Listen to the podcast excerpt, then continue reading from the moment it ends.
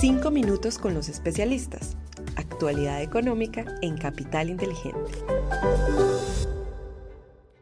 Hola, un saludo especial para todos. Hoy es lunes 4 de diciembre de 2023. Somos Juan José Ruiz y quien les habla, Susana Arenas.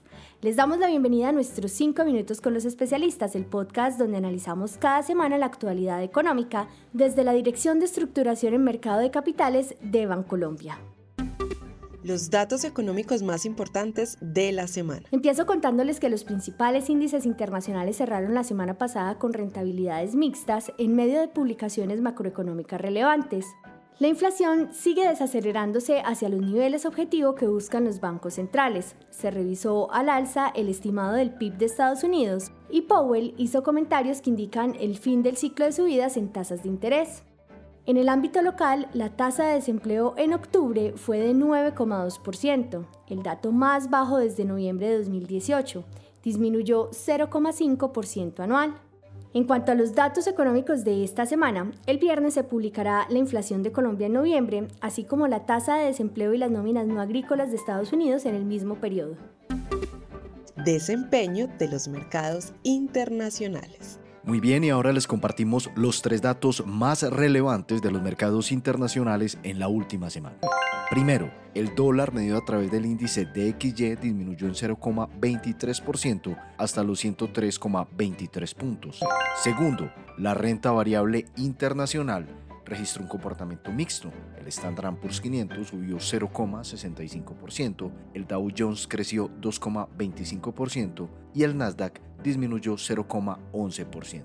Tercero, en la renta fija internacional, el Tesoro de 10 años registró una valorización de 23 puntos básicos frente a la semana anterior, cerrando en 4,25%. Desempeño de los mercados en Colombia. Ahora les compartimos tres hechos destacados del mercado local durante la semana pasada.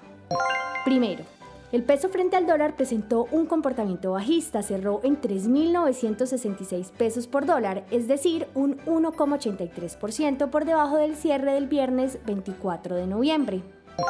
Segundo, la renta fija registró comportamientos mixtos. La curva de TES en pesos presentó una valorización promedio de 10 puntos básicos. En cuanto a la curva en UR, registró una valorización promedio de 16 puntos básicos en los títulos de corto y mediano plazo y la parte larga se desvalorizó en promedio 4 puntos básicos. Tercero, el índice MSCI Colcap tuvo un comportamiento positivo en la semana. Cerró en 1.152 puntos, un 1,4% por encima del nivel del cierre del viernes anterior desempeño de los fondos de inversión colectiva. Les contamos que la última semana, así como la anterior, fue positiva para los fondos de inversión colectiva en medio de un tono más pro riesgo de los mercados favorecido por los datos económicos y los comentarios de la Fed.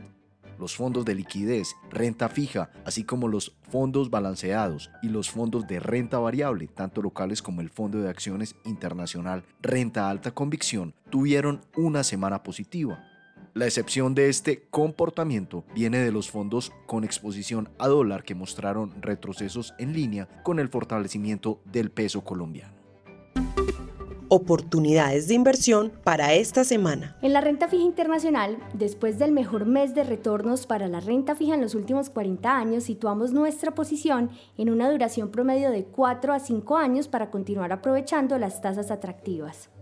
En cuanto a la renta variable internacional, nos mantenemos neutrales con un sesgo negativo, soportado por las extensas valorizaciones de las últimas semanas que dan espacio a caídas de corto plazo. En lo local continuamos con una mayor convicción en los títulos de mayor plazo al vencimiento, priorizando la deuda corporativa en tasa fija.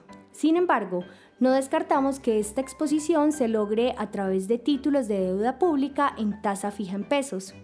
En cuanto al peso con respecto al dólar, esperamos que se cotice entre los 3.930 y los 4.100 pesos durante esta semana, mientras que en las acciones estaremos atentos a su desempeño a la espera de que el comportamiento positivo de las últimas semanas se mantenga. Susana, así llegamos al final, pero antes de despedirnos, les invito para que nos dejen una calificación de 5 estrellas en Spotify y en Apple Podcasts. Además, recuerden que pueden suscribirse al informe semanal en el enlace que encuentran en la descripción de este episodio. Juan José, gracias por acompañarme en este espacio y en especial a todos nuestros oyentes por escucharnos hasta el final. Les esperamos la próxima semana en un nuevo episodio de 5 minutos con los especialistas.